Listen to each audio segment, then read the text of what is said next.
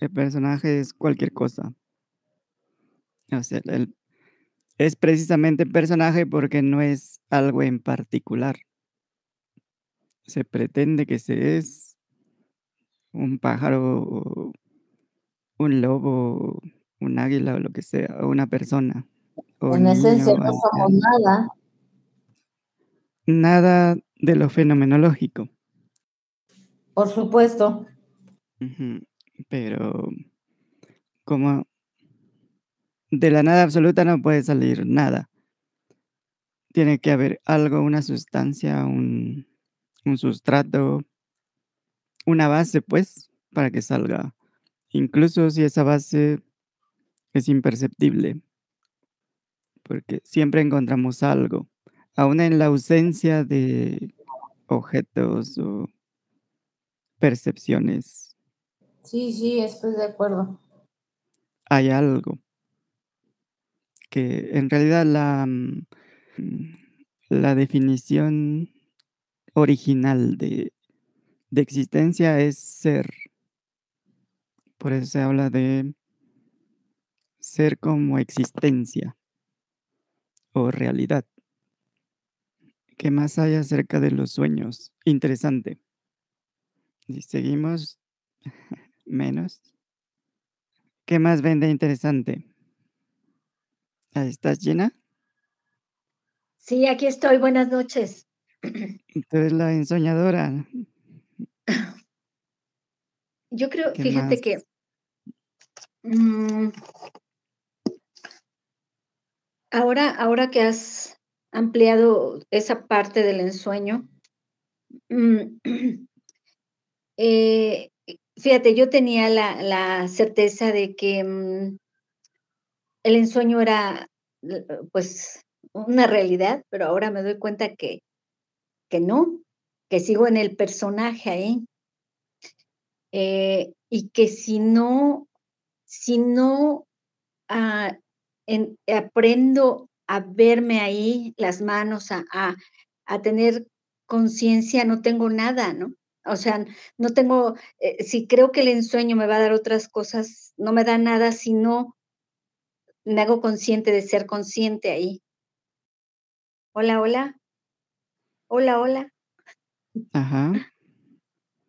Pero, ¿qué qué quieres que te dé el el ensueño?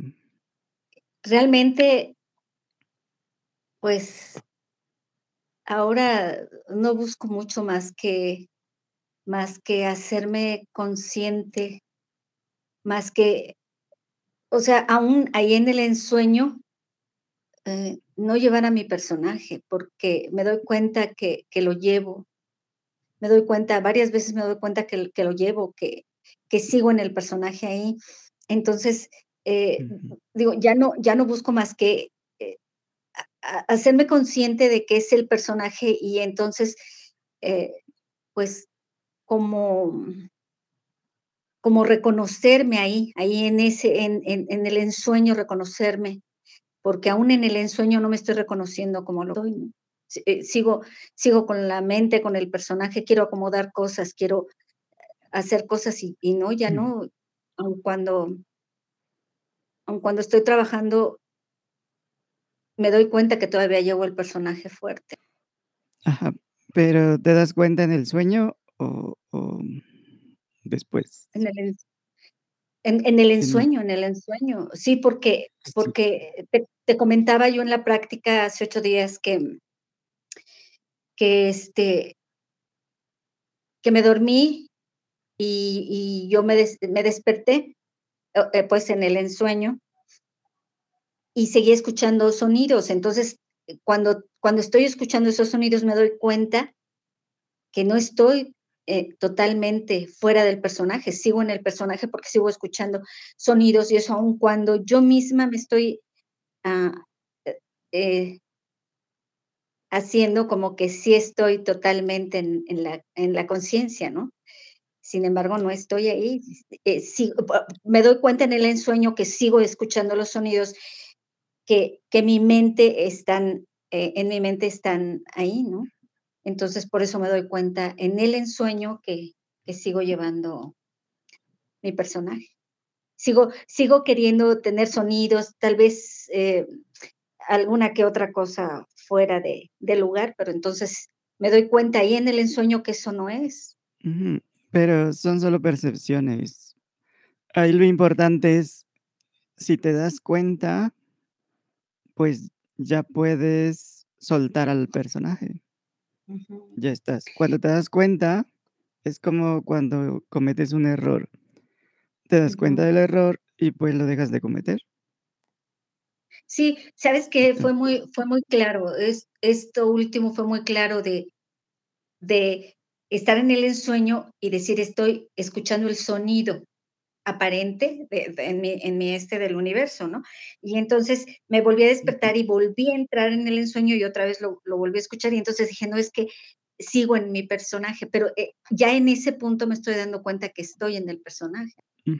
Eso es lo importante, porque en ese momento, pues, ya ya estás ya tienes la libertad de dejar de de llevar al personaje, como dices. Y de hacer algo Sí. Y es en ese momento. Sí, logré darme cuenta logré darme cuenta de eso. Yo creo que sigo trabajando, sigo sigo trabajando con con esto, ¿no? ¿Qué más hay sobre los sueños? Yo yo te te quiero comentar algo. Si si estamos en el personaje y en el ensueño nos damos cuenta que nos nos que estamos viendo algunas cosas, tenemos, em la oportunidad tal vez de darle cambios o giros a al ensueño que tenemos aquí en en en la separación. Y eso eh, e e es más común de lo que creemos. O por lo menos así lo veo. ¿Esto es posible?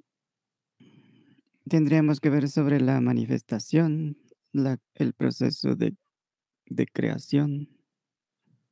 Pero, ¿de creación de la escena, de de o o a qué te refieres? Mm. Por ejemplo, cuando sueñas, ¿cómo creas el sueño? De manera de manera regular, fíjate, son hay sueños que que solo se refieren a tu día, ¿no? Al a lo que vives en el día, a algún algo que te preocupa o algo, ¿no? De manera regular, eh, tienes esos sueños, que son los sueños más comunes eh, yo creo que de gente, ¿no? De todos nosotros. Y luego vienen otros sueños que, bueno, eh, son como donde ves, donde ves, cosas que van a suceder en algunos días o en más en períodos más largos. Y bueno, ya luego lo son pues, yo creo que ya es es en sueños ya ya de otra forma, ¿no?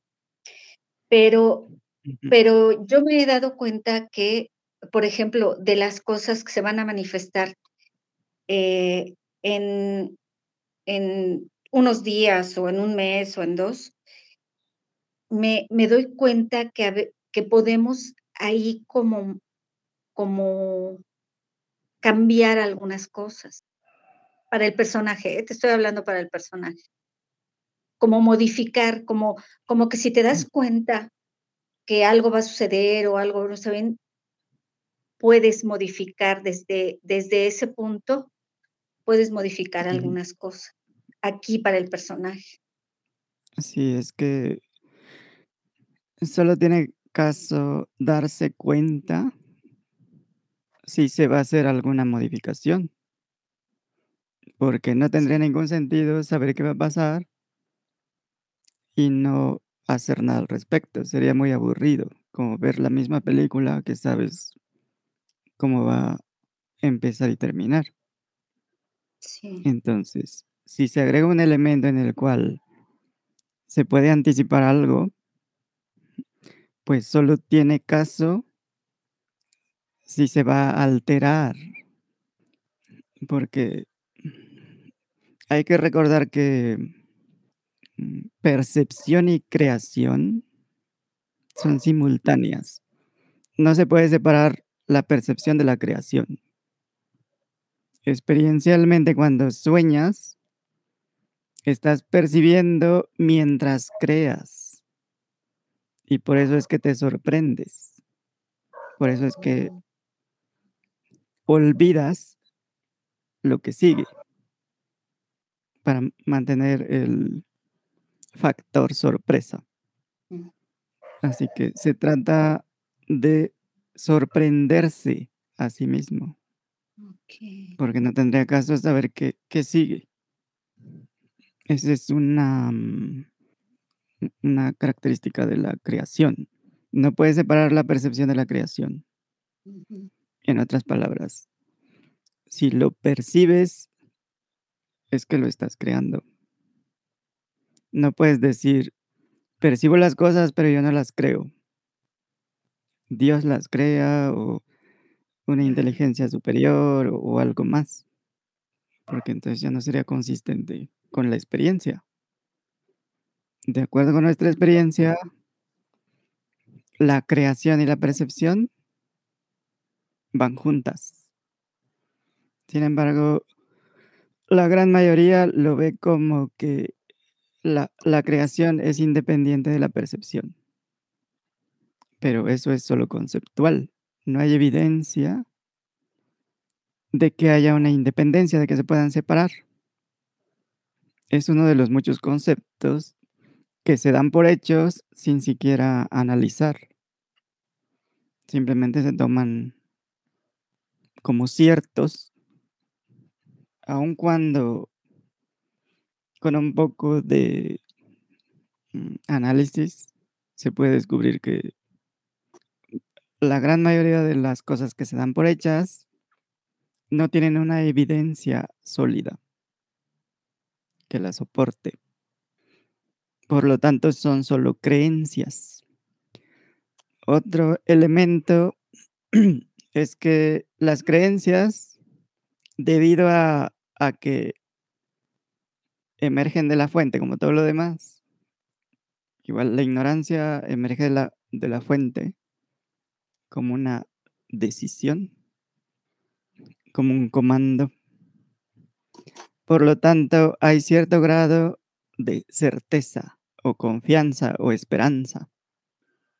Así que tienen potencial para manifestar. Y la forma más común es con los sesgos, por ejemplo. Si se asume que, si la persona asume que no sirve para hacer algo en particular o o que no sirve para nada, o que tiene algo mal que necesita arreglar arre arreglarse antes de que pueda ser capaz de hacer algo mm, como cuando al niño le dicen: "Eres un inútil, no sirves para nada". Se va formando una creencia y una sensación. O tú no sirves para eso. Tú no puedes jugar fútbol, o basquetbol, o o para las matemáticas, o cualquier cosa. O los mismos maestros. Entonces si recuerdan su infancia cómo se fueron condicionando a veces lo que les decían terminaban bueno, acerca de ustedes, de lo de cómo eran o terminaban por confirmarlo como como verdadero, pues o como falso. Entonces les decían: "Tú no sirves para el fútbol", y solo para demostrar que sí, se ponían a practicar y se volvían expertos en fútbol. Pero también está la otra parte. A los que les dicen: "No sirves para esto", pueden, solo para confirmar eso, para complacer para reafirmar lo que les dice la figura de autoridad hacen las cosas, o ajustan el comportamiento para que se confirme eso. Y entonces hacen lo que tengan que hacer para confirmar que no son buenos en matemáticas, o física, o lo que sea. Y terminan repitiéndoselo, confirmándolo y demostrándolo con evidencia. Así que hay un ajuste acerca de lo que se percibe. Y en lo que se percibe está la creación. Mm, otro error común es la espera de que lo que se considera la realidad cambie antes de que cambie la certeza que tienes acerca del cambio. O sea quieres mejorar en algo, bajar de peso, eh, te mejor memoria, eh, escribir mejor, o actuar mejor, o bailar mejor, o, pintar mejor, o lo que sea pero esperas que las condiciones cambien antes de cambiar tú, como el origen como el disparador. Y entonces quieres que que lo externo confirme que tú eres bueno para eso que tú has mejorado antes de tú hacer algo para mejorar. Y, pues, se está pasando por alto que lo que se llama realidad no es algo objetivo que está ahí, es una proyección. Es algo subjetivo. Una percepción que se llama realidad. Y sobre eso se sobreponen ideas, creencias, suposiciones. Y eso se agrega, pues, a la percepción. Así que en lugar de ver la realidad mm, tal como es, basándose solo en los hechos se ve de acuerdo con la suposición, conceptualización, idealización, proyección, sesgos creencias, ideas acerca de de cómo debe ser, o de qué es.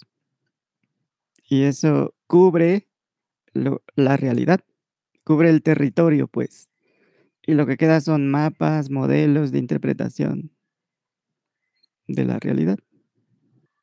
Así que mm, si el niño asume que no sirve para nada, pues, va a proyectar en concordancia con eso para confirmar esa afirmación, suposición y así es como se entra en callejones sin salida. Porque los sistemas de creencias son son para eso, son para proyectar. Y simplemente hay que repetir, repetir. Después de de que escuchas una mentira el suficiente número de veces se empieza a tomar por verdad, por realidad. Y luego la realidad se va ajustando, o la percepción de la realidad, con esas mentiras. Y eso lo usan en marketing, en política, en la religión, en en el sistema educativo. Entonces, el simple hecho de tener una expectativa, un una esperanza de algo solo reafirma la creencia, y termina inclinándose la balanza porque la certeza a nivel de sensación, percepción, eh, pensamiento nunca es absoluta. Pero gana aquello, mm, de lo cual sientas más certeza. Y en eso hay una participación por sesgos por querer que salga eso. Por ejemplo, en una discusión la discusión normalmente se centra en tener la razón, en ganarla con, em, mejores argumentos, o defender la postura, el punto de vista. En ese caso, aunque uno gane siempre queda la duda. Entonces, una discusión, argumentación el verdadero propósito que tiene es encontrar la verdad, no defender puntos de vista, posturas. Pero normalmente, ¿qué es lo que ves en las discusiones? ¿Ves que es el enfoque es encontrar la verdad? ¿O la defensa? De puntos de vista. ¿Qué es lo más común? La defensa de puntos de vista. La defensa del ego. Entonces eso puede evitar que tengas discusiones porque si se trata de defender, alguien se va a proteger y cuando el otro ataque, el otro se va a defender, y entonces se puede terminar evitando la discusión. Cuando debería ser al contrario. Si la discusión es para encontrar la verdad, deberíamos estar discutiendo cada vez que nos encontremos con alguien. Porque si no se trata de encontrar la verdad, ¿de qué se trata? De manera regular, defender nuestro precioso ego. Sí, tener la razón, este, sentirse superior. Y y la verdad, ¿quién sabe? O sea, se retroalimenta, pues, la eh, el encubrimiento de la verdad, se vuelve menos relevante. Es más importante cómo cómo uno queda, cómo se siente frente a los demás, cómo es visto, que la verdad. Entonces, es es irracional, pues, no tiene no tiene sentido. Pero es lo lo común y corriente. Es lo que se espera, mm, prácticamente donde quiera que vayas. Entonces, no es raro que haya poca gente interesada en la verdad. Así que, eh, lo que hacemos aquí no es discutir, sino encontrar la verdad. A través de preguntas, cuestionamientos, propuestas. Pero no se trata de tener la razón. ¿De qué sirve que tengas la razón si si no sabemos cuál es la verdad al final? Así que, e es por eso que hay problemas para aceptar lo que se es. Como, eh, ser, como existencia. Ser es lo que es. Como lo puso Parménides, lo que es, es, lo que no es, no es. Así así que, ¿para qué queremos lo que no es? Así que hay una proyección de la realidad a cada instante, y eso es creación. Cuando se asigna esa creación a algo externo superior que está fuera, separado pues a encontrar eh, explicaciones, justificaciones que justifiquen que hay algo más haciendo las cosas. Fuera de ti, separado de ti.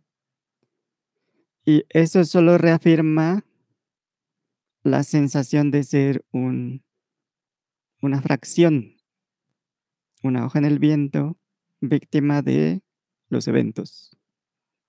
Y ahí está la proyección de la separación entre lo que se cree y lo que se es. Aunque experiencialmente no encontramos ninguna separación. Y en realidad la manifestación no tiene nada de especial. Todo lo que percibes lo estás manifestando. A cada instante. Pero debido a que nos repetimos, nos programamos para ver que no manifestamos y que más bien es Dios el encargado de la creación o seres superiores pues se pasa por alto eso. Y se le se califica la manifestación o creación como algo fuera del alcance. Pues todas las noches creas los sueños, y aquí mismo creas esto que que llamas realidad. ¿Qué tiene de particular eso? Son solo juegos, pues. Así que no se puede cambiar a los demás, pero viendo las cosas como son pues, puedes seguir jugando los juegos sabiendo que ninguna acción, práctica, ningún secreto, ritual, ninguna experiencia, ni evento ni transformación es necesaria para ser lo que eres. Eso es lo que eres. Y pues lo que eres no requiere ser encontrado. No se requiere hacer nada para, para permanecer como lo que eres. Lo que eres es. ¿Qué más es requerido? Nada, no requieres nada. Entonces sabemos que es un cuento eso de, de los requerimientos, de mm, acciones. Y entonces ya podemos dejar eso de, de lado. Y si va a haber acciones, pues que sean de otro tipo. Pero no para superación, para trascendencia, para aumentar de niveles. Porque lo que eres no tiene niveles. No puede ser disminuido ni aumentado. Pero casi todo gira alrededor de mejorar al ser. ¿Qué más podemos agregar ahí? ¿Qué más ven? ¿Cómo profundizamos, pues? Dijo Totosh que iba a venir, pero tal vez llegue muy tarde. Y precisamente para profundizar más. ¿No ven más profundidad? Por ejemplo, la, la realidad desea reconocerse a sí misma. La realidad que percibe, la que está entendiendo. Si solo hay realidad, lo que sea que se haga es por la misma realidad. Así que la realidad que se da cuenta es el origen y el final. Y eso incluye los deseos. De tal manera que siempre se cierra el círculo en sí mismo. Como el uroboros, que simboliza el esfuerzo inútil, pues, ya que el ciclo vuelve a comenzar sin importar lo que se haga para impedirlo. Entonces, ¿cómo podemos integrar eso a la experiencia? También el, eh, el círculo del punto de ensamblaje en su viaje.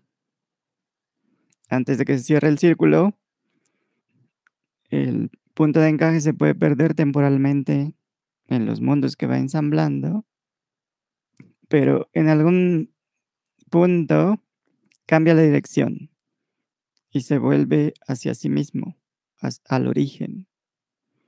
Por ejemplo, si empezamos en la parte superior del círculo, vamos bajando, el punto se va alejando cada vez más del, del origen. Pero una vez que alcanza la distancia máxima, pues comienza de regreso a cerrar el, el círculo.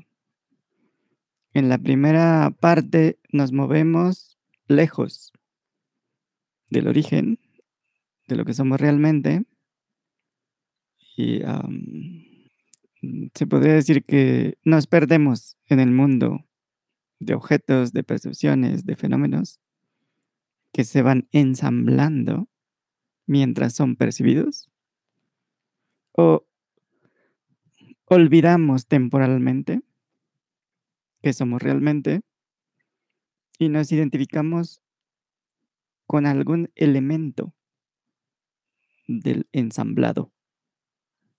Luego está la conversión, que eh, etimológicamente es cambiar de dirección y unificación.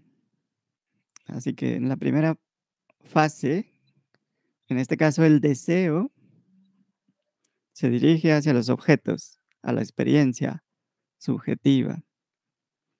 Pero en algún punto, el deseo otra vez se redirige a la fuente. A pesar de que la fuente siempre está presente. Entonces, ¿cómo podríamos profundizar en eso? Primero hay un deseo de alejarse de la fuente, luego de regresar. Y mientras más se acerca al origen, más intenso es. Se vuelve predominante y se cierra el, el círculo. Pero mientras te... Mientras regresas al origen, el deseo por objetos, experiencias, percepciones, se vuelve cada vez más insignificante.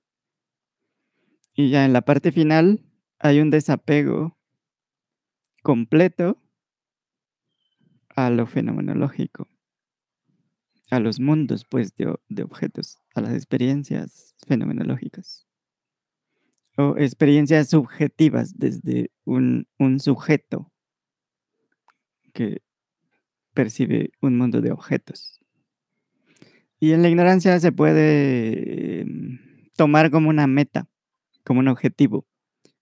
El objetivo de, de superación, de trascendencia, de algo extraordinario. Pero en realidad es simplemente la liberación de las cargas innecesarias relacionadas con el ente que pretendía ser. Limitado, mortal, finito, impermanente, sujeto a los cambios, a la transformación, a los sistemas. Y todo eso naturalmente se va desprendiendo y lo que queda pues es el origen, lo que es, lo ilimitado. Y puede ser que haya alguna identificación residual todavía y seguir eh, por, em, por un lapso mm, subsecuente. Puede seguir esa sensación de conciencia limitada, pues, que ve a través de algún instrumento. Y pues lo que llamamos mundo de objetos, mundo material o real, no es más que una experiencia. Ver la realidad como un mundo de objetos es una vista imaginaria, conceptual intelectual, pero está tan integrada como una visión del mundo que se encuentra implícita en, casi todo lo que haces, lo que percibes, lo que piensas, lo que sientes, lo que se manifiesta.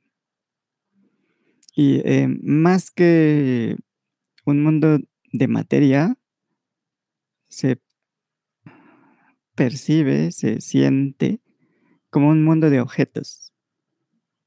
Y en la realidad es la totalidad, como una variación. Y se experimenta a sí misma a través de diferentes avatares, diferentes escenarios, parafernalias, agencias, interfaces, herramientas, eventos, situaciones diferentes vehículos. Les queda claro que la verdadera naturaleza de la realidad es una experiencia de la realidad. Porque mientras hagas una distinción entre realidad y experiencia, vas a seguir asumiendo que hay un mundo de objetos afuera. ¿Cómo ven? ¿Qué más ven? ¿O ya se durmieron? No, aquí estamos atentos. ¿A todos les queda claro que el mundo es una experiencia y no un mundo de objetos? Sí. Porque si se quedan con dudas, va a quedar algo ahí, un residual, de algo pendiente y no debe haber ningún residual. Es, son cargas innecesarias. Cuando emerge la pregunta, hay que preguntar. Y así te vas liberando inmediatamente de cualquier residual. ¿O les gusta andar cargando dudas? ¿Todo claro entonces? Sí. Sí. Okey. Yo bueno, eh, Ajá. perdón, perdón, tengo una duda. Eh, comentabas de los diferentes cuerpos en la experiencia, eh, ¿esto es de de, mm, puede ser de las vidas paralelas en este o en otros mundos? Mm, pues, los cuerpos son solo elementos Sí. vehículos, Sí. a través de los cuales se puede percibir. No son solo porque no hay de otro tiempo, solo hay la eternidad. El tiempo no es conceptual, es otro concepto. Nunca experimentamos el tiempo. Siempre el presente. Entonces, todo está contenido ahí. Simultáneamente. Incluyendo el tiempo y el espacio. Como el tiempo y el espacio está contenido ahí, está están disponibles los diferentes avatares, no solo relacionados con, mm, con las mismas líneas energéticas, pues sino, mm la disponibilidad es mm, completa, porque no hay nada separado. Como en tus sueños, tú puedes experimentar, ver a través de diferentes avatares. Diferentes vehículos. Y aquí, aun cuando, pues, como realidad hay acceso a todo convenientemente se olvida ese acceso. Es parte de de la de la ignorancia, pues Sí. de ignorar la verdad. Y cuando se elige ignorar la verdad, pues el avatar va a ser consistente con la fracción con la que se identifica. Sí, Entonces, sí. va va a bloquear todo lo demás. Pero es una elección. Entonces, cuando hacemos los experimentos grupales, pues, hay experiencia directa pero para hablar de de las experiencias, pues tenemos que usar conceptos. Pero apegados a la experiencia directa. Así que los experimentos no no tienen nada que ver con lógicas, con intelectos, con el intelecto sino exclusivamente con la experiencia directa. Pero para poder, eh compartir o o o discutir pues, usamos conceptos. Así que lo que importa es la experiencia directa. El intento no es conceptualizarlo para poder entenderlo intelectualmente. Eso es irrelevante. Lo que queremos es el entendimiento puro, o entender desde el puro entendimiento. Así que conceptos, metáforas, ejemplos o relatos son exclusivamente para, referirnos al puro entendimiento. Porque el el entendimiento es mucho más importante que conceptualizar, idealizar, mentalizar el experimento. ¿Qué más ven? A este paso no va a haber mucha profundización. Sí está claro que cuando hablamos de metáforas o de referencias, de modelos de interpretación es solo para que apunten al origen. Por ejemplo, cuando se habla de de niveles de conciencia hay que entender desde el principio que son solo metáforas de lenguaje, conceptos. Darles demasiado crédito o sobredimensionarlos es un error, porque en ese momento ya no están apuntando a la verdad, a la realidad. Sino que se quedan como creencias, como suposiciones, que luego se dan por hechas. Si alguien interpreta el autorreconocimiento como un estado, o un nivel, o un lugar en el cual no hay interpretaciones, no hay fenómenos, percepciones y no se sabe nada intelectualmente como cuando hay un accidente y se pierde la memoria, la noción del tiempo, la identidad. O como eh, cuando sientes que no has dormido, pero estás soñando. Sientes que sigues despierto, pero sueñas. Por lo tanto, el cuerpo está dormido.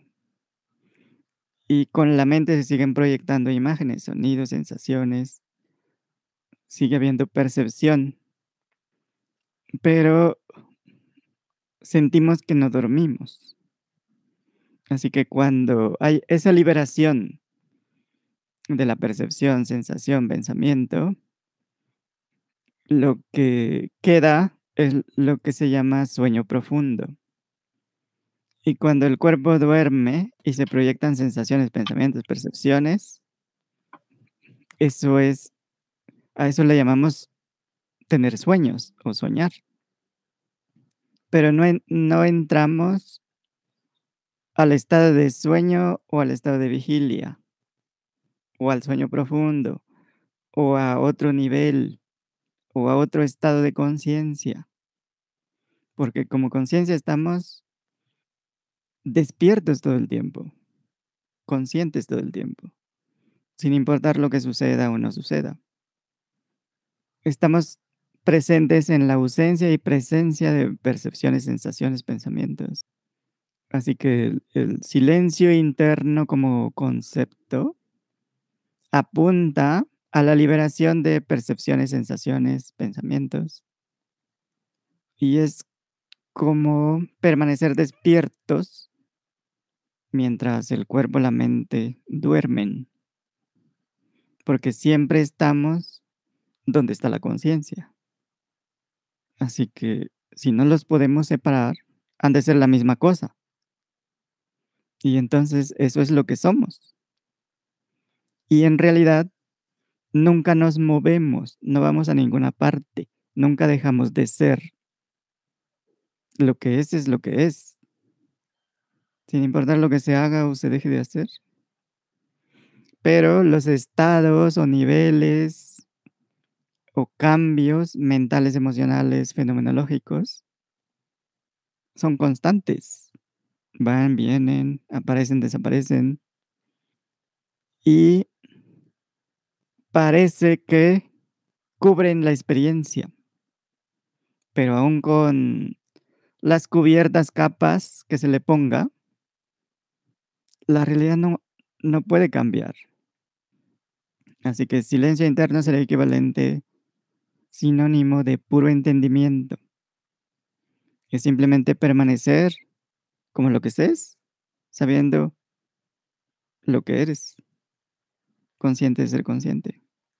O des consciente de ser conciencia, o reconociendo que eres conciencia. Y que todo aparece en ti, y que tú no apareces en ningún lado. ¿Cómo ven? ¿Algo que profundizar? ¿Nada? Decía Carlos que había que sacar más jugo a cada temática. ¿Y dónde anda Carlos? A ver. Pues sí. O sea, Perdido. es muy fácil. Este, a ver, Germán, este, los avatares que refieres serían personajes. Y bajo esa tesitura, insistiendo en mi pre pregunta original, si yo me siento uno de esos avatares, soy un personaje. Y entonces en el sueño dormida debo ser impersonal igual que aquí en el sueño despierta. Porque si no lo soy, entonces estoy dando vueltas en lo mismo, en la ignorancia. Ese es mi punto de vista. Porque lo no hay avatares, no hay para mí no hay vidas paralelas, porque seguirí seguiría siendo personaje. Entonces, yo sigo insistiendo porque te hice la pregunta no como una agresión, no como una cuestión de a ver si sabías o no.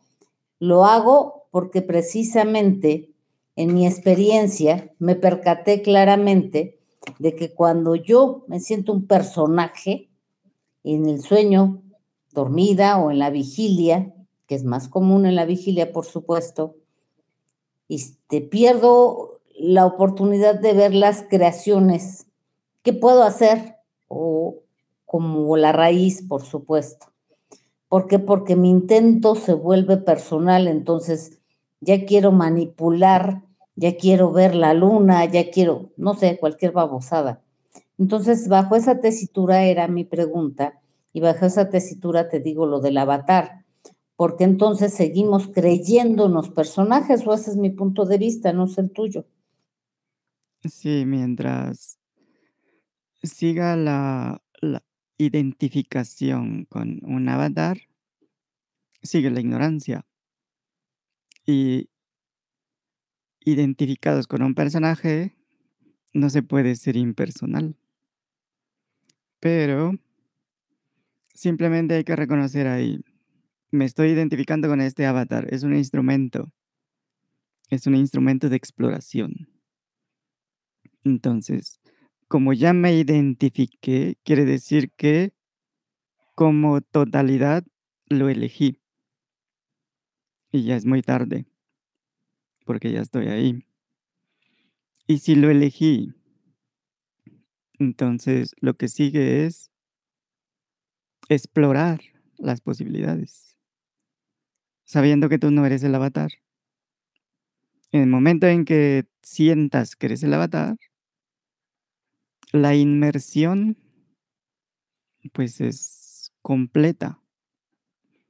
Y es fácil olvidar lo que se es. Y si se olvida lo que se es, no se puede disfrutar de la exploración.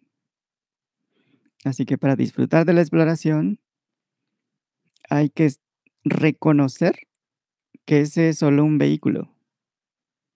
Porque en el momento de identificarme al 100% con un cuerpo, con un avatar naturalmente el cuerpo con los mecanismos que tiene y la mente voy a entrar en sobrevivencia.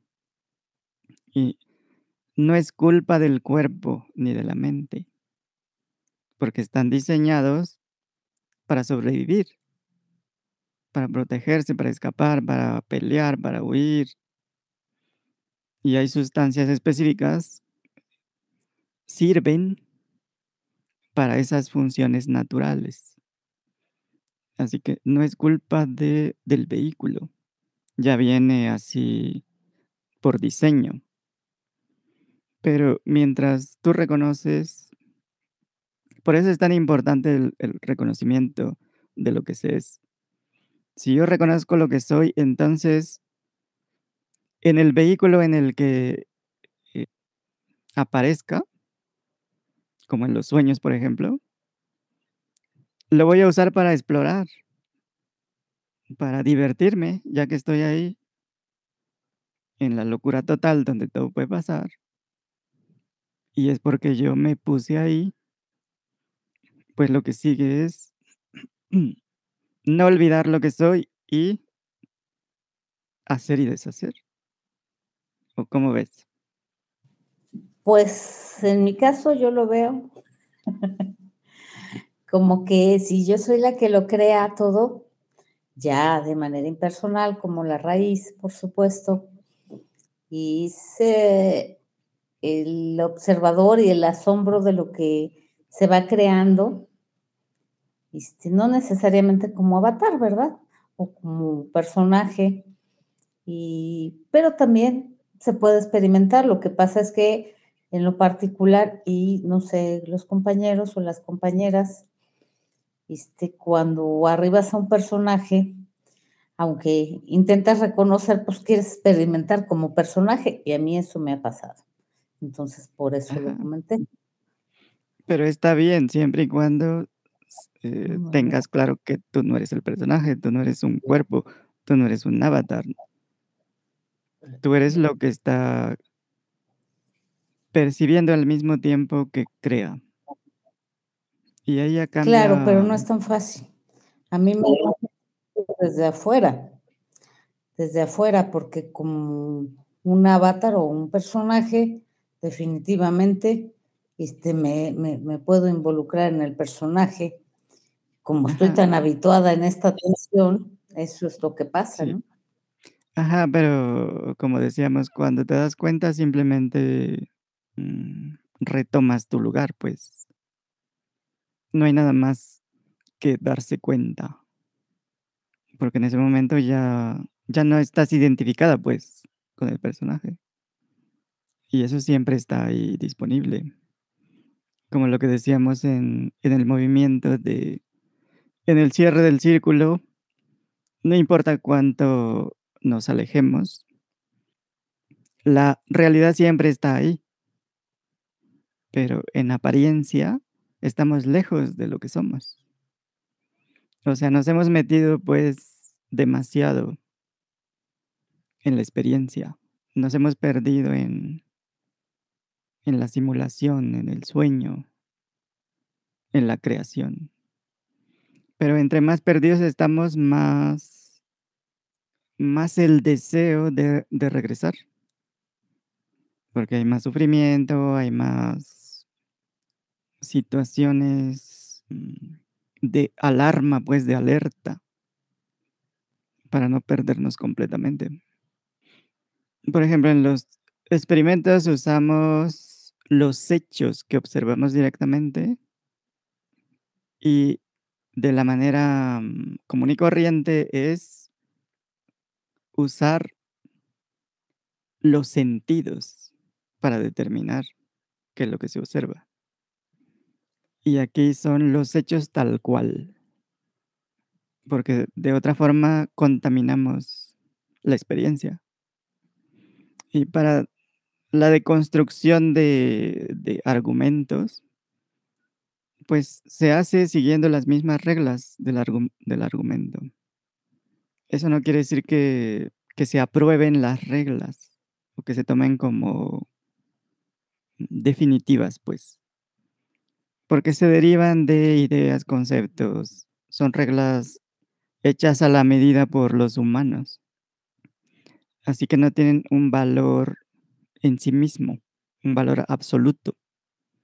Son siempre provisionales, temporales. Pero la mayoría las toma como si fueran, mm, leyes universales. O como si fueran la verdad. Si tomamos cualquier objeto y lo, mm como un cubo una esfera y lo giramos le damos 2 giros completos. En la escala humana queda en el mismo punto. Pero eso no significa que es algo que sucede en cualquier parte del universo, que es algo absoluto. Y simplemente si vamos al nivel de partículas cuántico y si se trata de hacer lo mismo con un electrón el resultado es completamente inesperado cada vez. Así que la escala humana obviamente no es absoluta. Y en las diferentes escalas las leyes, las reglas están cambiando constantemente. Por eso la humildad de reconocer que que no sabemos qué somos, que no sabemos lo que somos. Y no sabemos qué es el mundo. Lo que llamamos mundo. Mm. ¿Qué más qué más ven de esta temática? ¿No ha llegado Totoch? Yo creo que Totoch no, pero mi compañero Milton seguramente ya. No se escucha. Él ya se iluminó. Ya no va a clases, ya no viene a clases de los viernes. Y ya no comparte nada, su Nada. sabiduría. Los sábados no va, ya ya es súper, superavanzado. Sí, entre las ideas se atribuyen cosas, am, a la liberación que no que no no checan, pues. Por ejemplo alguien que en realidad no hay alguien, pues, que se libere. Pero se asume que las personas liberadas, por ejemplo, ya no sienten dolor físico. O son capaces de de hacer cosas imposibles, pues, físicamente. Son las creencias comunes. Pero si vemos la parte del dolor físico es algo que aparece en la experiencia llamada realidad. Ya todos entienden que lo que llamamos realidad es una experiencia y no un mundo de objetos. Pero en la ignorancia, cuando em, se ignora la verdad además del dolor físico se adiciona sufrimiento psicológico o emocional. Y esos, pues, son peores porque el dolor físico es temporal.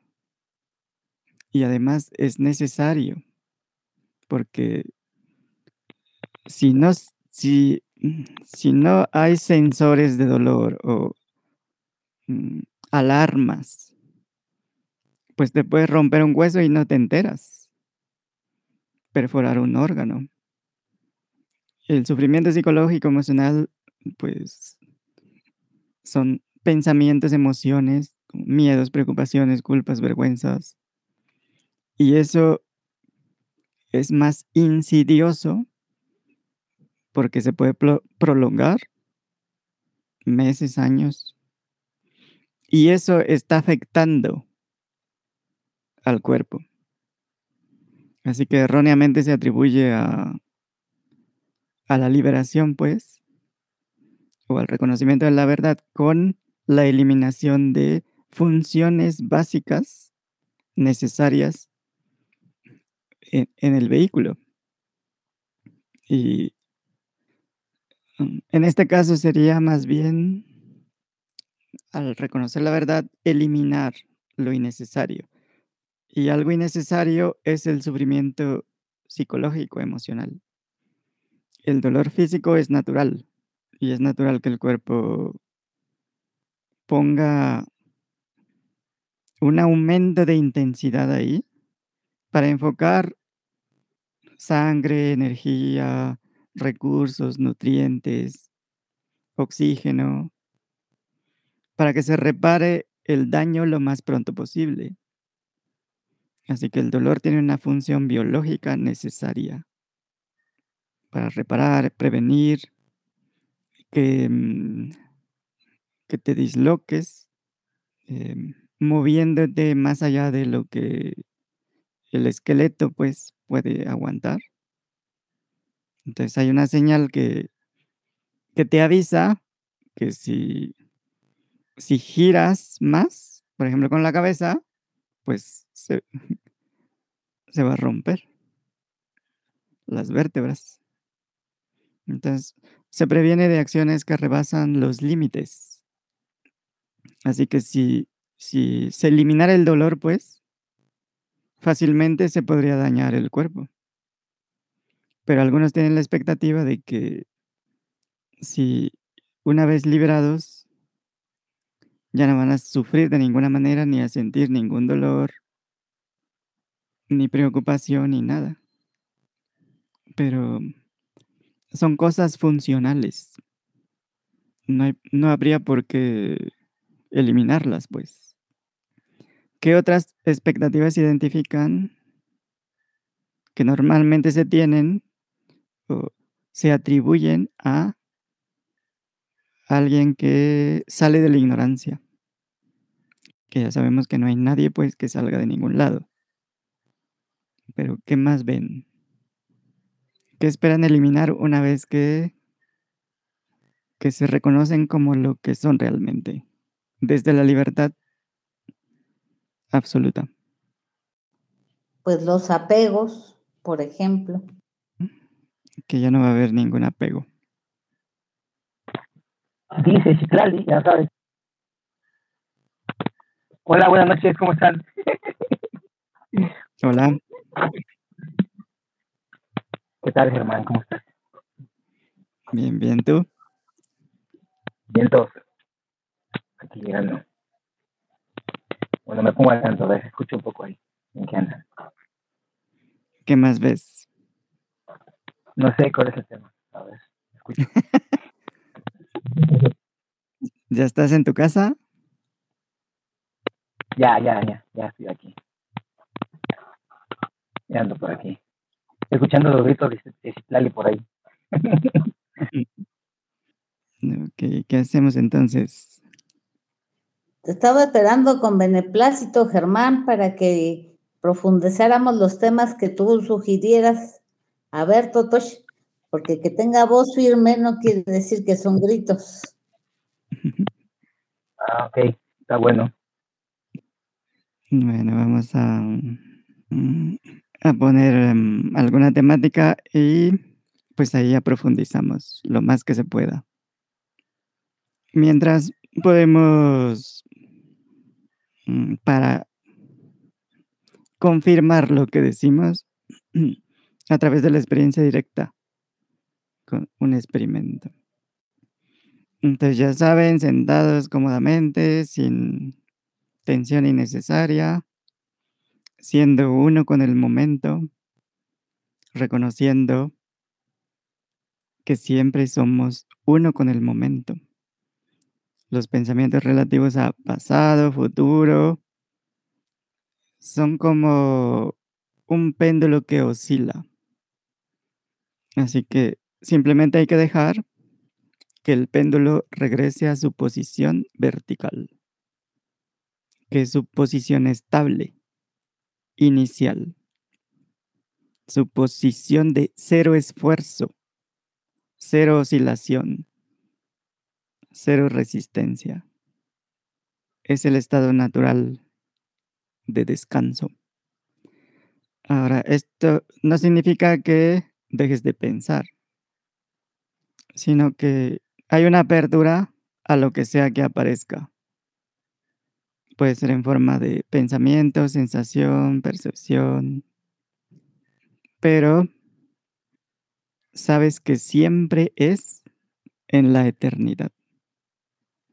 En otras palabras, no pierdes de vista que eres inamovible, inalterable, invisible, imperceptible. Y el pasado y futuro no son reales. Lo que tenemos del pasado son memorias, lo que tenemos del futuro son proyecciones. Pero tales tiempos no existen. Sería como ver una película y sentir que estás en otra época, contemplando cómo era el pasado. Y sientes que llevas las ropas de esa época y que interactúas como interactuaban entonces. Pero no estás en ninguna película, estás aquí. Y en esta metáfora, todo esto aparece en ti. Y tú no estás en ningún lado, en ningún pasado, en ningún avatar, como ninguna otra cosa, en ninguna otra época. Así que sin perder de vista lo que eres, simplemente como lo que es. Nota dónde te ubicas. Aquí, ahora, ahora mismo. Y aquí no es un lugar, no es tu cuarto, sin- sino dónde estás como la totalidad, como eso que se da cuenta. No es el lugar en el que estás como conciencia. No es el ahora que está en ti. Conciencia es lo que eres. Aquí, ahora, todo el tiempo, en todo lugar. Y para seguir lo que estás escuchando, sientes que tienes que hacer algún esfuerzo, entonces no estás entendiendo. Lo que digo no incluye regresar al aquí y ahora. Nota, reconoce, confirma. No hay un lugar para que tú estés. Así que no es necesario regresar a donde ya estás. Y lo que estás entendiendo no tiene por qué tener sentido. Simplemente no pierdas de vista dónde estás y eso no requiere ningún esfuerzo.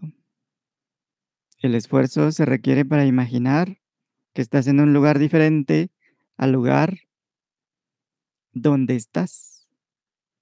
Se requiere un tiempo, un lugar en el espacio. Y no estamos ahí. No estás donde está tu cuerpo, porque no estás en tu cuerpo. Experiencialmente el cuerpo y el mundo y la mente son parte de lo mismo, del mismo sueño, de la misma creación, percepción. Y no importa lo que digamos acerca de esto. Le podemos llamar infantil, ingenuo, primitivo, estúpido. Sin embargo, es tu experiencia. Y experiencial es el adjetivo real que aplica al cuerpo, la mente, el mundo. Y experiencialmente, todo aparece en nosotros, para nosotros. Así que no importa cómo le llames. Idealismo, nihilismo, solipsismo. La pregunta importante es, ¿qué es real ahora mismo? Algo es real. Incluso si el contenido es ilusorio, como en el sueño. Puede ser misterioso, imposible, pero como experiencia, no puedes negar que está siendo percibido. Así que en ese momento algo es real. Nada existe sin algo real como su realidad. Y como todo está conectado porque no hay ningún ente separado, no hay ninguna evidencia de un ente limitado separado, independiente que se hace a sí mismo, que existe por sí mismo. Así que lo que parece una diversidad de seres es en realidad una sola realidad. Y lo que sea que es real en esta misma experiencia ahora mismo es la misma realidad que unifica todo. Así que hay algo aquí. De otra forma sería la nada absoluta sin la conciencia que lo verifique. Hay algo en existencia ahora mismo. Aun si no podemos definir qué es, no lo podemos percibir, ver, sentir, pero sabemos directamente y sabemos que no es lo que se percibe, porque lo que se percibe cambia constantemente. No, no podemos aferrarnos, apoderarnos, atrapar, congelar lo que sea que se percibe, porque es impermanente. No puedes congelar algo sin aniquilarlo. Todo lo que se percibe ya es diferente, ya es otra cosa, ya ha cambiado. Así que hay que aceptar la realidad de todas esas cosas que cambian, que es lo que les une a través del tiempo, espacio, de los mundos. Y tú puedes confirmar que lo que sea que se da cuenta no ha cambiado al paso de los años, sin importar las experiencias. Así que le podemos llamar metafóricamente como referencia. El elemento de la experiencia humana que nunca cambia. Y dado que la experiencia humana incluye cuerpo, mente, mundo, fenómenos, y dado que es una experiencia, tenemos una tríada que está cambiando constantemente, el mundo, el cuerpo, la mente. Así que nada de eso califica como la realidad que somos. Esa parte de la experiencia humana que nunca cambia. Y cualquier humano puede confirmarlo. Cambia el cuerpo. Pero lo que llaman yo no sufre ningún cambio. Así que ninguna acción, ni decisión, ni actividad, ni evento, ni experiencia puede hacer impermanente lo que es permanente. O hacer que lo que, lo que es permanente sea impermanente.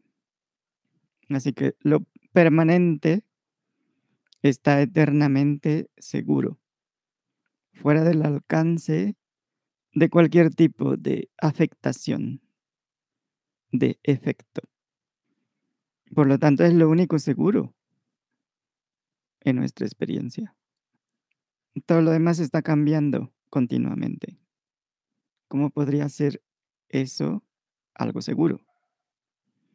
Lo que somos realmente es inalterable, inafectable, seguro absolutamente.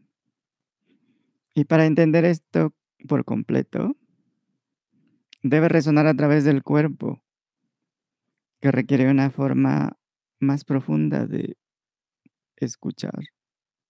No solo entender el significado de las palabras, sino escuchar a la fuente misma de las palabras. Fin del experimento. Ahora toca profundizar en eso que experimentaron directamente. ¿Quién va primero? Vas, Carlos. ¿Sí me escuchas bien, Germán? Te escucho medio cortado. A ver si tú me escuchas bien. Se escucha un poco entrecortado. Sí, yo también te escucho entrecortado. Pero bueno, a ver, voy a, a ver. Ha de Mm, ser tu conexión. Si quieres, vuelve a entrar. sí, a ver, rápido lo hago. Mientras, ¿quién va? ¿Ya estás? Creo que ya, ¿no? A ver. Mm, Me comentaba ahí a, a Germán y a, a Karen y a Gina en, en algunas prácticas de los sábados que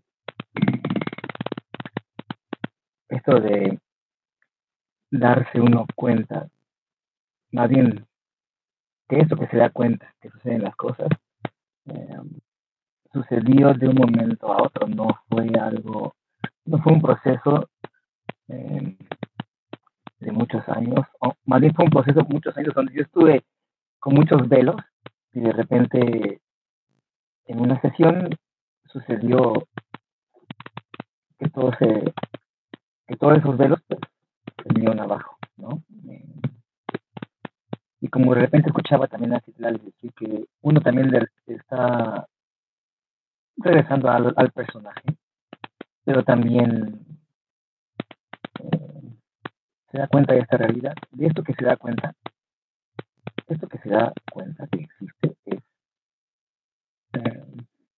sabe que es también permanente y se da cuenta también de lo que es impermanente. Tú ponías un ejemplo acerca de la inmovilidad y la movilidad, acerca de cuando uno se va a morir, ¿no? Y que aún cuando uno se va a morir, o cuando, o cuando uno está muerto, se sigue moviendo. Entonces, ay, pues a final de cuentas, toda la semana sí he estado consciente de todo esta de todo esto que de todo esto que es, que se da cuenta que existe y que y que no está separado absolutamente de ninguna otra realidad y que se da cuenta que solo es una sola realidad. Pues sí es sí, sí es complicado porque por la cuestión laboral, por la por la experiencia que tengo con los niños, cuando trabajo con ellos así, o con la, o con la gente. Trabajo mucho con personas, entonces en las dinámicas y en la comparación de, de las formas en las que están eh, los niños o los adultos pensando o sintiendo o haciendo, es muy diferente. Entonces yo le pongo a ellos dinámicas muy parecidas a la que Germán eh, propone dentro de las prácticas. Y entonces esto que se da cuenta que estamos en una, en una sola realidad, pues sí detecta sistemas de creencias que traemos todos. Y que a lo mejor hace unas dos sesiones, no sé si Eva dijo, que uno ya se dio cuenta de que eso, de que podemos marcar diferencia, pero que las personas no se dan cuenta de eso. Creo que si uno se da cuenta de todo esto que estamos viviendo, es suficiente en este instante mientras uno esté trabajando sobre eso. Ah. Mm. Ah, es que es complicado porque no, no encuentro las palabras para asociar lo que quiero decir, pero todos los días estamos conscientes de que solo hay una realidad y que también hay momentos en que uno regresa cuando el, el personaje sale y cuando hay muchas cosas que te sacan, eh, pues, sobre todo yo en la, cuestión laboral a mí me saca muchísimo, porque estoy entrando y saliendo. Y en algún momento Germán me dijo que era permisible también entrar y salir mientras uno sea consciente de que solo hay una realidad. Pero hablando sinceramente, a mí también me sucede que me pierdo, ¿no? Me pierdo y regreso de repente a, a esto bueno, eso lo que ahorita con el experimento me salió, estaba revisando algunas notas y algunas cosas que he estado, que estado viviendo en la semana. Y, cuestiones ahorita que entré, estaba hablando acerca del dolor, pues, pues cuestiones de ese tipo, ¿no? Me, me lastimó una pierna y, y pues también sé eh, cómo es el dolor físico y, y, la diferencia que hay en dolor físico al sufrimiento bueno, es que son muchas cosas que de repente, como no me conecto, pues quisiera compartir con ustedes. Eh, pero en base a este experimento, pues uno sí se da cuenta, ¿no? Que esto que se está dando cuenta, para la redundancia, eh, está en una sola realidad. No sé si Tlali, Karen, Eva, que, que dicen, pues, no sé, anda por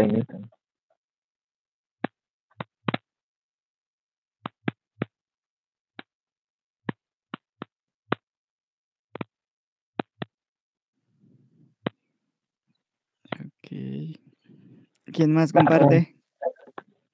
Perdón, ¿sabes, que yo lo veo mucho en la, en, la danza, en, el movimiento, en la forma en cómo se expresan, en cómo los niños, yo compartí a Karen también, aquí a Lina, que ellos hacen, marcan la diferencia, y ellos están, ellos están conectados en una sola, en una sola realidad, porque actúan de una manera que todos parecen una sola cosa. Y que ellos mismos no se notan, no se sienten como niños. Se sienten algo algo que ellos quisieran que uno como maestro estuviera dentro de ese núcleo, ¿no? Entonces, tanto ellos como, como de ese lado como de este lado, hay una cosa que de repente hay una desconexión porque no se sienten que no no pueden explicar lo que, lo que quieren decirme y yo de repente no, entiendo lo que ellos me pueden, lo que ellos me están diciendo. Al final se hace algo maravilloso con ellos, pero ellos tienen un núcleo muy específico. Mientras los dejas ser, los dejas ser como una realidad, algo emerge por sí solo. Bueno, eso quería decir.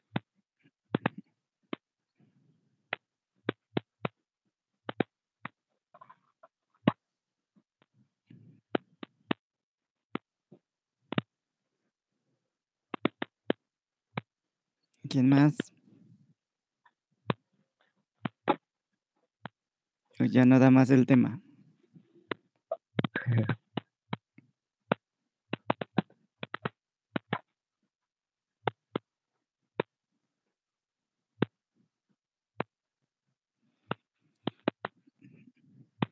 ¿Se acuerdan de los atributos de la realidad?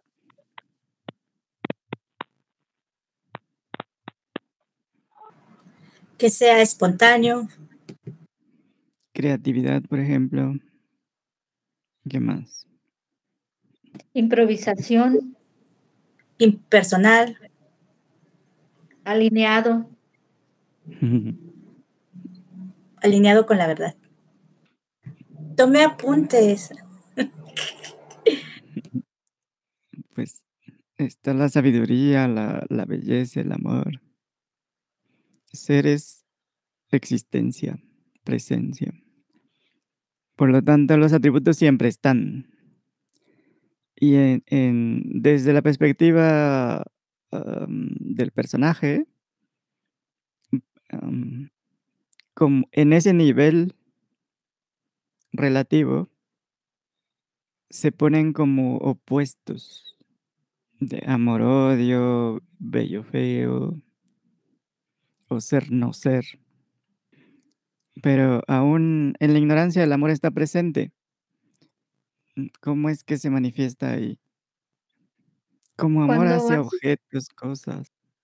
cuando cuando haces algo, eh, con total desapego, solo solo disfrutando, solo solo, eh eh, haciéndolo desde el desde lo que eres.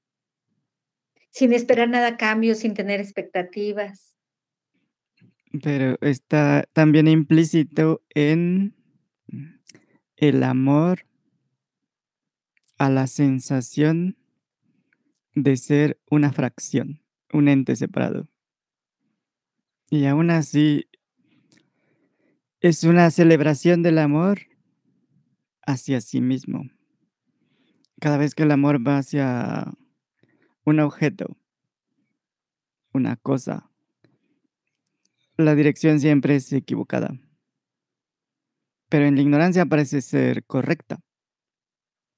Y como resultado de esa mala interpretación, el amor parece que se pierde, se acaba. Así que sigue la mala interpretación, pero lo que desaparece en realidad es el objeto. Hay ah, como un desinterés por el amor mismo cuando se vuelve otra vez a dirigir a un objeto. Pero, mm, pues, como es un atributo de la realidad, siempre está ahí. Y en la superficie, si ponemos, por ejemplo, el mar, y en el mar hay una plataforma, pero esa plataforma tiene un- compartimentos que se pueden abrir. Cada vez que se manifiesta el amor real, es como cruzar uno- un compartimento y tocar la realidad. se dirige al, al amor mismo. Pero luego otra vez sube a la superficie, eh, entra a la plataforma, que es superficial, y entonces parece que se perdió, se acabó el amor. Y entonces, en la ignorancia, se sigue buscando el siguiente objeto, cosa, evento, para que otra vez se abra la compuerta y se toque, y otra vez vuelva a salir y así. Y otra vez se pierde, aparentemente, pero siempre está ahí, es la base, pues. Ya fuera de la ignorancia, pues la interpretación se corrige. Es amor por el amor mismo. Y eso requiere cero esfuerzo. Y de esta forma puede existir en forma de un deseo. Porque no deseas algo a menos que lo ames de cierta manera. Y, pues, lo que no amas, pues, no lo deseas. Así que en el deseo hay amor. El problema es que se le agrega que es amor por algo, por un objeto, una cosa. Y el origen es el amor, pero apunta a un objeto. Y ahí empieza la la tensión. La resistencia. Pero cuando se corrige el error, pues la tensión desaparece naturalmente. Y lo que queda es el amor por el amor mismo. No es para los objetos. Lo que hacen los objetos es apuntar a los atributos. Pero los objetos no tienen nada en realidad. No tienen belleza, por ejemplo, o entendimiento. Sin embargo, se utilizan como instrumentos para crear obras de arte. Pero la belleza no está, pues, en los objetos. Y los objetos apuntan a la belleza en ese caso. O a la felicidad, o al puro entendimiento. Pero nada de eso está en lo que se percibe. Porque si fuera así, por ejemplo, si el puro entendimiento o la inteligencia absoluta estuviera en los objetos, las cosas, los fenómenos pues sería suficiente con leer un libro, o tener un un Ferrari, o una obra de arte. Pero la la obra de arte no contiene belleza, el libro no tiene entendimiento, ni inteligencia.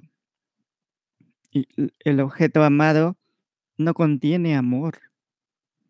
Podemos tener amor absoluto, belleza, puro entendimiento, inteligencia, sin ningún objeto. Pero no se pueden tener los objetos sin amor, belleza, entendimiento. Así que en apariencia el amor se pierde. Se acaba. Pero es una mala interpretación, pues. Porque se dirige a cosas o personas. Y la experiencia de amor, felicidad, los atributos, libertad, son la misma experiencia. Así que cuando entiendes que se acabe el amor aparentemente es simplemente por un malentendido, hay un error. Y entiendes cómo la experiencia de la felicidad también parece que se pierde cuando se basa en objetos, cuando apunta a los objetos. Pero no se pierden. Se podría decir que el amor se esconde en el deseo por el objeto o la persona. O que la felicidad se esconde en el amor por el cuerpo-mente o ser separado. Y, eh, en este caso es un amor específico. Amor por la separación, por sentirse separado de todo. Individuo. Y el asunto es que vela la experiencia de la felicidad absoluta. Ah, dicho de otra forma, eh, se le atribuye la conciencia a un objeto. Lo cual aparentemente desaparece la felicidad o el amor. Si se cree que se ama un objeto, o un cuerpo, o un lugar, en lugar de amar eso en lo que se manifiesta a través de objetos, avatares pues el amor va a estar escondido. Si crees, sientes eres un cuerpo, pues el amor se va a dirigir a otro cuerpo. Y la felicidad o el amor va a desaparecer. Así que la confusión está en en que lo que amamos es el amor absoluto. Y simplemente hay que dejar de dirigirlo a los fenómenos. Pero, pues, también la gente ama el juego de obstaculizar. De esconderse, de buscar, de pretender. Igual que los niños. Ese hay ese impulso natural por explorar las posibilidades, los espacios disponibles. Y está incluso en los animales. Y la sensación de separación está incluso en los infantes. ¿Cómo explicas eso?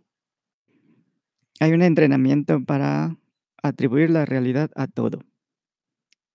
Y para no atribuir la realidad a lo que somos realmente. Y ahí empieza la confusión entre conciencia y sintiencia, los seres sintientes. Se consideran como seres conscientes. Así que hay un error ahí. Porque experiencialmente no podemos ser sin conciencia. No hay conciencia sin ser. Y experiencialmente no hay distinción. La distinción conceptual solo sería válida si se puede verificar experiencialmente. Y experiencialmente no podemos validar la distinción. Así que en este caso la raíz del condicionamiento social viene de la ignorancia, como una preferencia, pues, de la totalidad. Con amor a a la interfaz. Y de la interfaz sale, mm, condicionamiento, hábitos, costumbres, ah, ignorancia. Porque nos formaron seres ignorantes. Y nos contaminamos, pues. Incluso desde antes de nacer. Así que, en apariencia desde la perspectiva de de un ser humano la conciencia cambia. Se asume que cuando el cuerpo se muere, la conciencia se transforma en otra cosa. Así que hay una división de la totalidad de la experiencia en 2 partes, los fenómenos y todo lo demás. Y solo se quedan con los fenómenos y descartan todo lo demás. Que es prácticamente el 99.99%.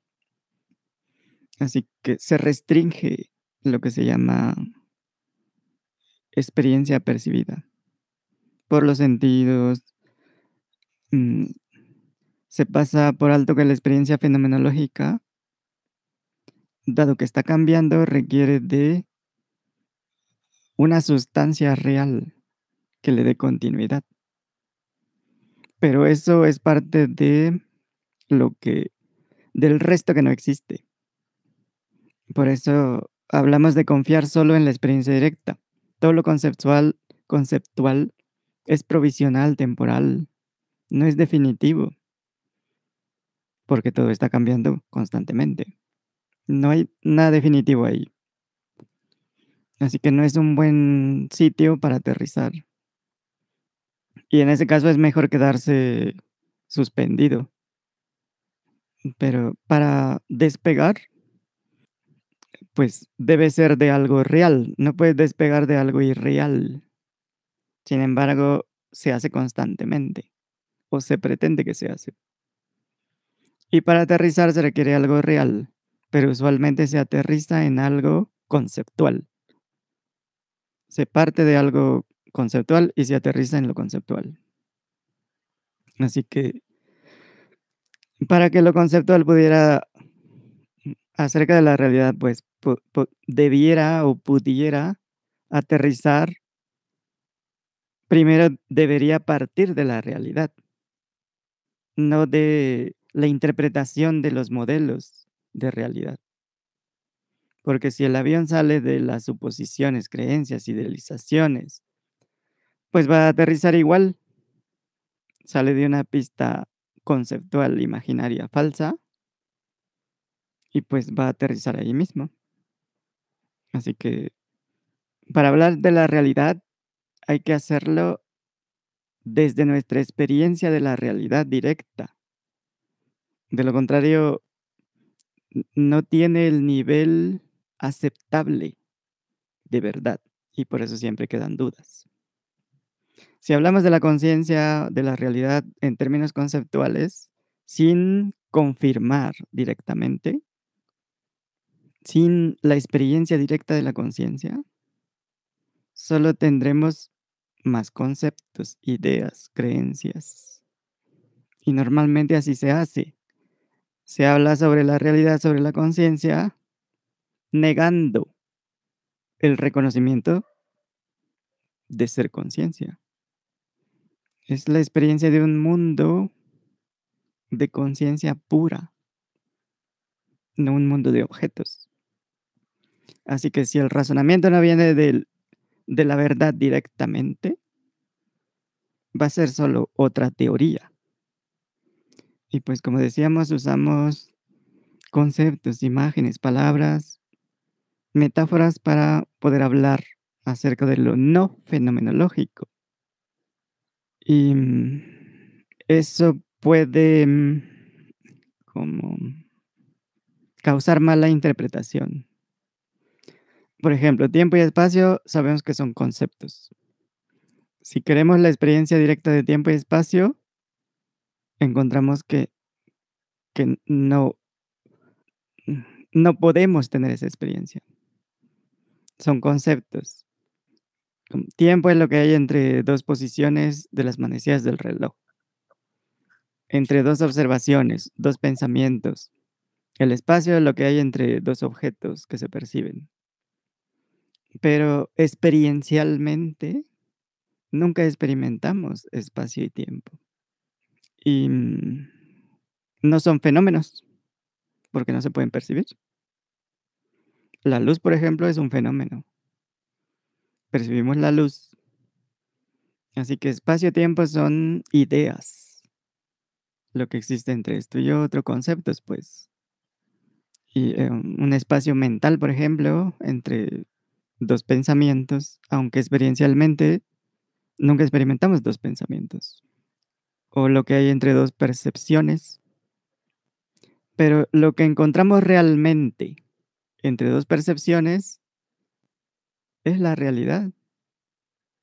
Lo que nunca cambia, lo que no es fenomenológico. Y esa es la realidad del tiempo, del espacio y de los fenómenos y percepciones y, y todo lo que se manifieste. Porque en la realidad no hay objetos, son solo eventos universales.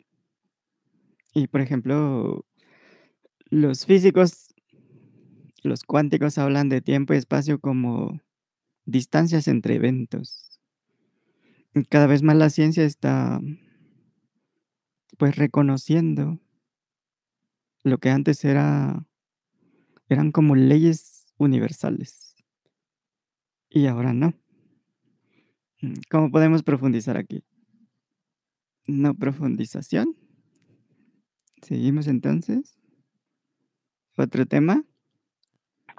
¿Pero en qué ¿Alguien sentido tú dices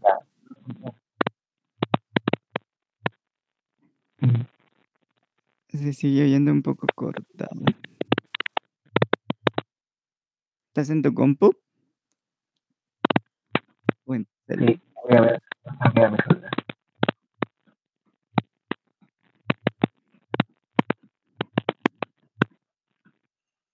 La espontaneidad, por ejemplo, que mencionaron al principio, mm, puede ser impersonal, que correspondería a expresiones directas de la libertad absoluta, como acciones espontáneas, pensamientos, ideas espontáneas o decisiones espontáneas.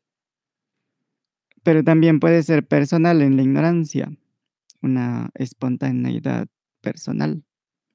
Y esto, pues es fácil de ver que son reacciones emocionales inmediatas y eso no es espontaneidad real. Por ejemplo, si alguien te insulta y reaccionas, para muchos eso va a ser espontaneidad. Sin embargo, luego, usualmente, te arrepientes de, de tu reacción, porque no fue lo mejor, pudo, pudo ser mejor, pues. también está la ausencia de espontaneidad. Como cuando en algún momento sabes lo que tienes que decir o lo que tienes que hacer en el momento justo. Sin embargo, no lo haces. Te inhibes, te reprimes. Por lo tanto, no te diste la libertad de la espontaneidad. Y eso pasa constantemente. En los deportes, en, las interacciones, en las inversiones. Así que la espontane- espontaneidad sería actuar justo en el momento, ni, ni antes ni después. Y la verdadera emerge del silencio interno. Sin embargo, puede ser inmediata o retardada. Puede ser sin ninguna reflexión o después de reflexionar un poco, pero sin importar cómo sea, la espontaneidad real siempre es en el momento justo. Es una forma de identificarla. Así que en su experiencia, en su día a día, ¿cuántas veces dirían que su espontaneidad es real, impersonal, que viene directa del comando de, del infinito, del intento del infinito? En su día a día, seguramente pueden identificarlo, ¿no? ¿O no quieren profundizar en esto? ¿O ya se cansaron? ¿O ya se durmieron? Pues ya me desconecté.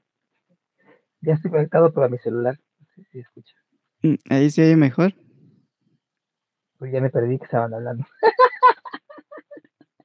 Ah, preguntábamos que en qué momento de tu día a día tu espontaneidad y- o identificas ah, situaciones en, la que, en, las que actúas, en las que actúas espontáneamente de manera natural y sabes que es así porque es en el, en el momento exacto.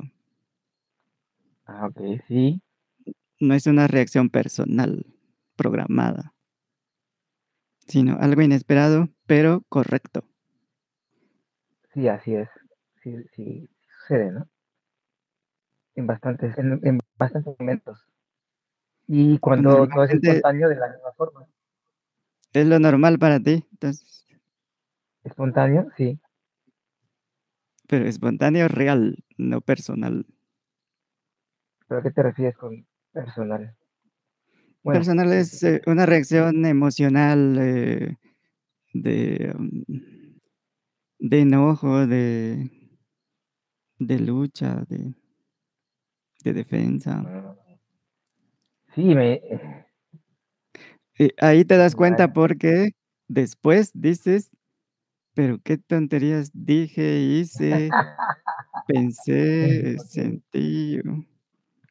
En cambio, cuando es real la espontaneidad, siempre es sin importar lo que suceda. Puede ser inmediata, puede ser eh, después de, de tomar un tiempo, pero siempre es correcta en el momento justo. Siempre es lo que se requiere, pues, en el momento. Yo, yo creo que lo hacemos muy pocas veces. De manera regular estamos eh, como muy pendientes de lo que hablamos, de no regarla, de no hacer cosas que, que de las cuales luego nos arrepentimos. Y, y yo creo que espontáneo, real, es muy poco. Mm. Serían las epifanías, eh, el entendimiento de algo que, que no entiendes, no entiendes y de repente ya lo entiendes. Sí. Es espontáneo. O no sabes una respuesta, pero en el momento que se requiere, emerge. O el tipo de acción era la correcta. Aún sin saber qué estás haciendo. Y entonces sabes qué botón apretar o qué botón mm, no apretar porque explotas. O arruinas la cosa o así. Así que, mm, ¿cómo se puede tener más espontaneidad real, natural? Impersonal, pues. ¿Qué sugieren para cultivar o para reprogramar o o restablecer o como le llamen?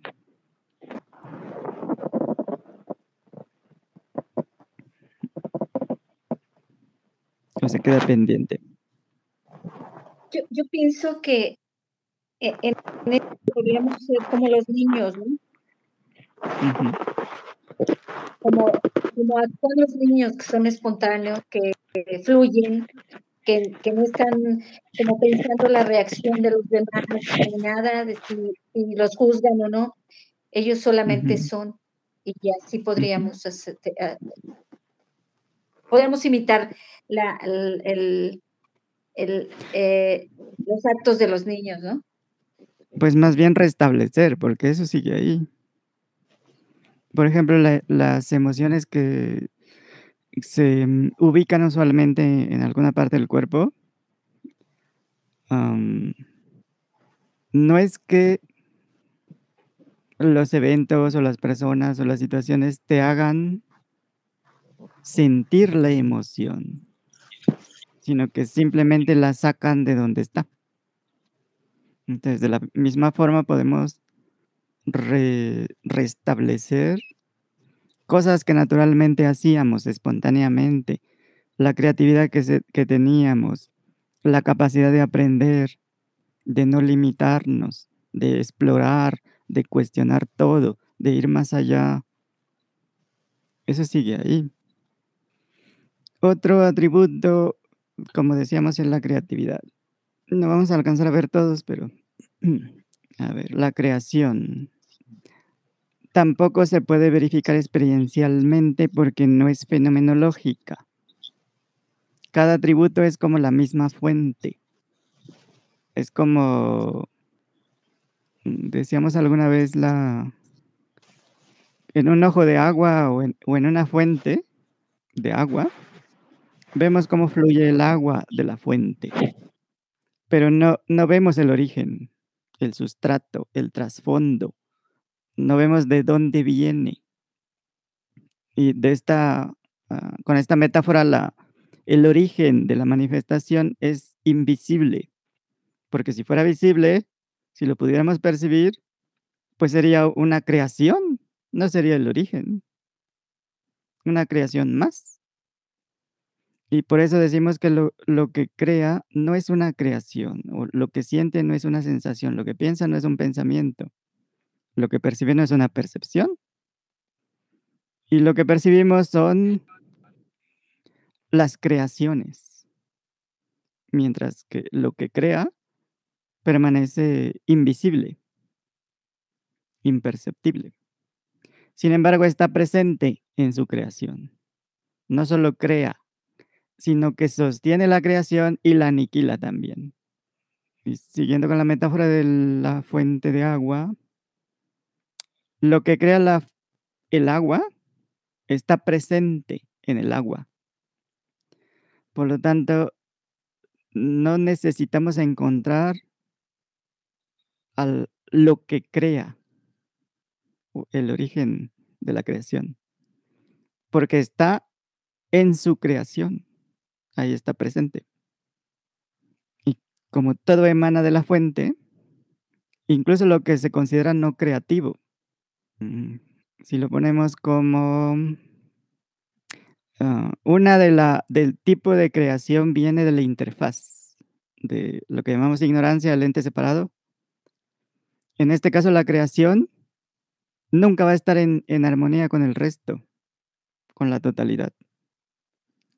Y a nivel de de, ah, en la escala humana, pues no se va a considerar como un acto ah de de creatividad, pues, un acto creativo. Sin embargo, es la totalidad la que elige la ignorancia, y al hacerlo pues, se identifica con algo separado, como una conciencia separada, o un creador separado, o un pensador separado. un hacedor separado. Y aparentemente esta conciencia separada piensa, decide, hace las cosas, pero a nivel absoluto, lo único que hace es la realidad, la totalidad. Solo que está pretendiendo ser una parte insignificante.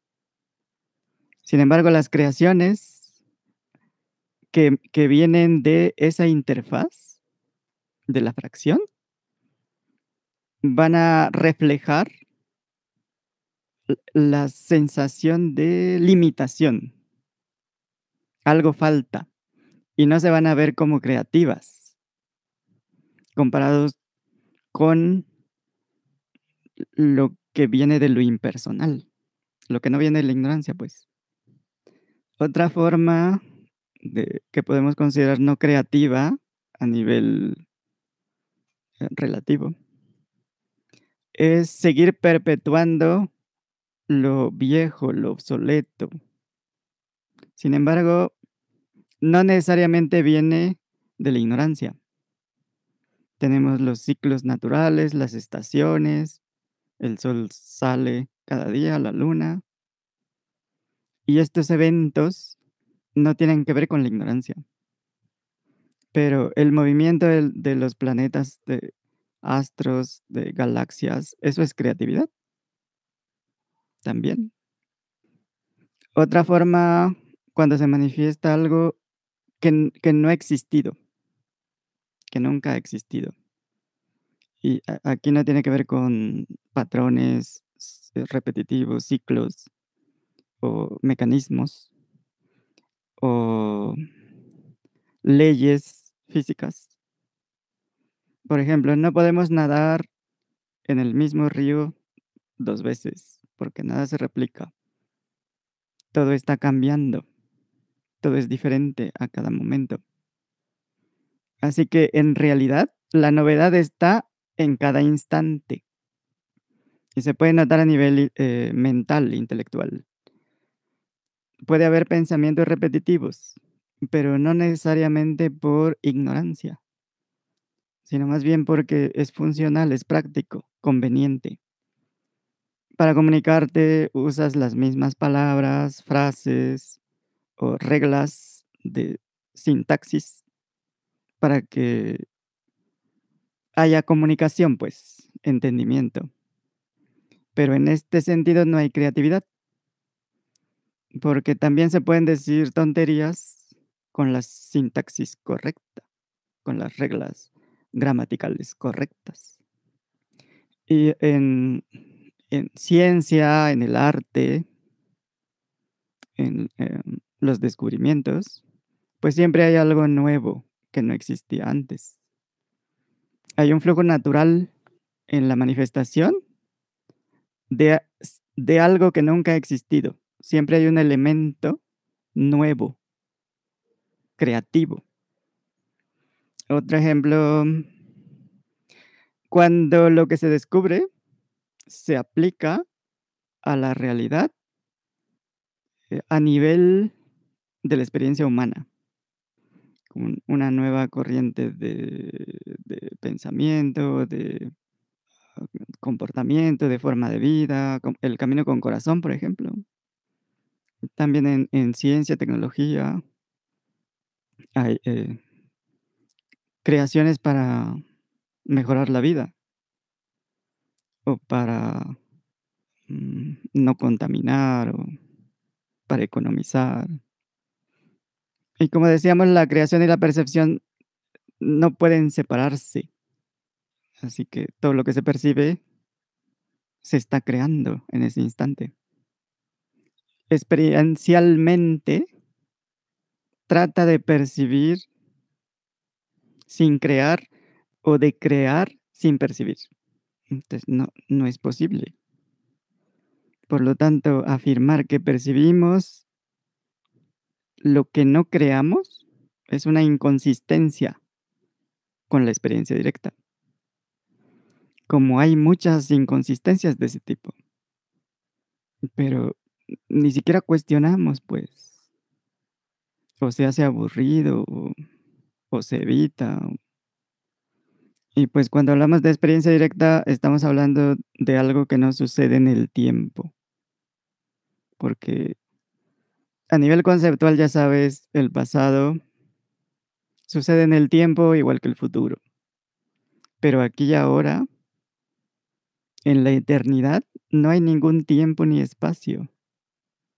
En la experiencia directa no hay pasado ni futuro. Ni siquiera está la persona, la identidad. Y el futuro todavía no empieza. Así que la única realidad real es la directa, la inmediata. Y cuando asumimos que andamos en el tiempo-espacio, dejamos de ver la realidad. Y en esta eternidad la creatividad es más bien impuesta, es como un comando impersonal. Y de repente sientes la urgencia de hacer algo. No es que quieras hacer algo, de repente hay un entusiasmo por hacer algo. Y hay mucho que hacer, que decir, y todo viene a ti naturalmente, todo fluye en el instrumento cuerpo-mente. Si nos mantenemos en la experiencia directa seguimos abiertos al flujo, a los designios del infinito, del intento, los comandos del águila, o como le llames. Y en este sentido es que consentimos el intento de la totalidad. Y por lo tanto cooperamos. Como decía don Juan, en lugar de lo que hacemos normalmente, que es resistir, luchar, defender, contradecir. Entonces, para variar, consentir los comandos del infinito eso ya es creatividad. Ya es algo nuevo. Ya es impersonal. Y al ser impersonal, las compuertas quedan abiertas, y las musas pueden llegar, entrar y salir libremente. ¿O cómo ven? No tienes que secuestrar a ninguna musa. ¿Qué hacemos? ¿O ya se durmieron? En esas estamos, compañero. Pero no profundizamos en nada. No, es que no oíamos a a nuestro compañero Totosh. Y ya que se oía bien, ya no ya no está, parece. ¿Ahí sigues, Totosh? Ya se durmió. Ya se durmió. Le costaba trabajo mantenerse. ¿Qué proponen entonces? ¿Cómo se puede inyectar creatividad? Ya nos quedamos solos. Sí, creo que sí. Vale, pues. Pues, yo creo que ya nos vamos a dormir. Ajá. Vale. Bueno, buenas Pues noches, gracias. gracias. Gracias. Germán, como siempre, muchas gracias. Y buenas noches a todos. Buenas noches. Bye.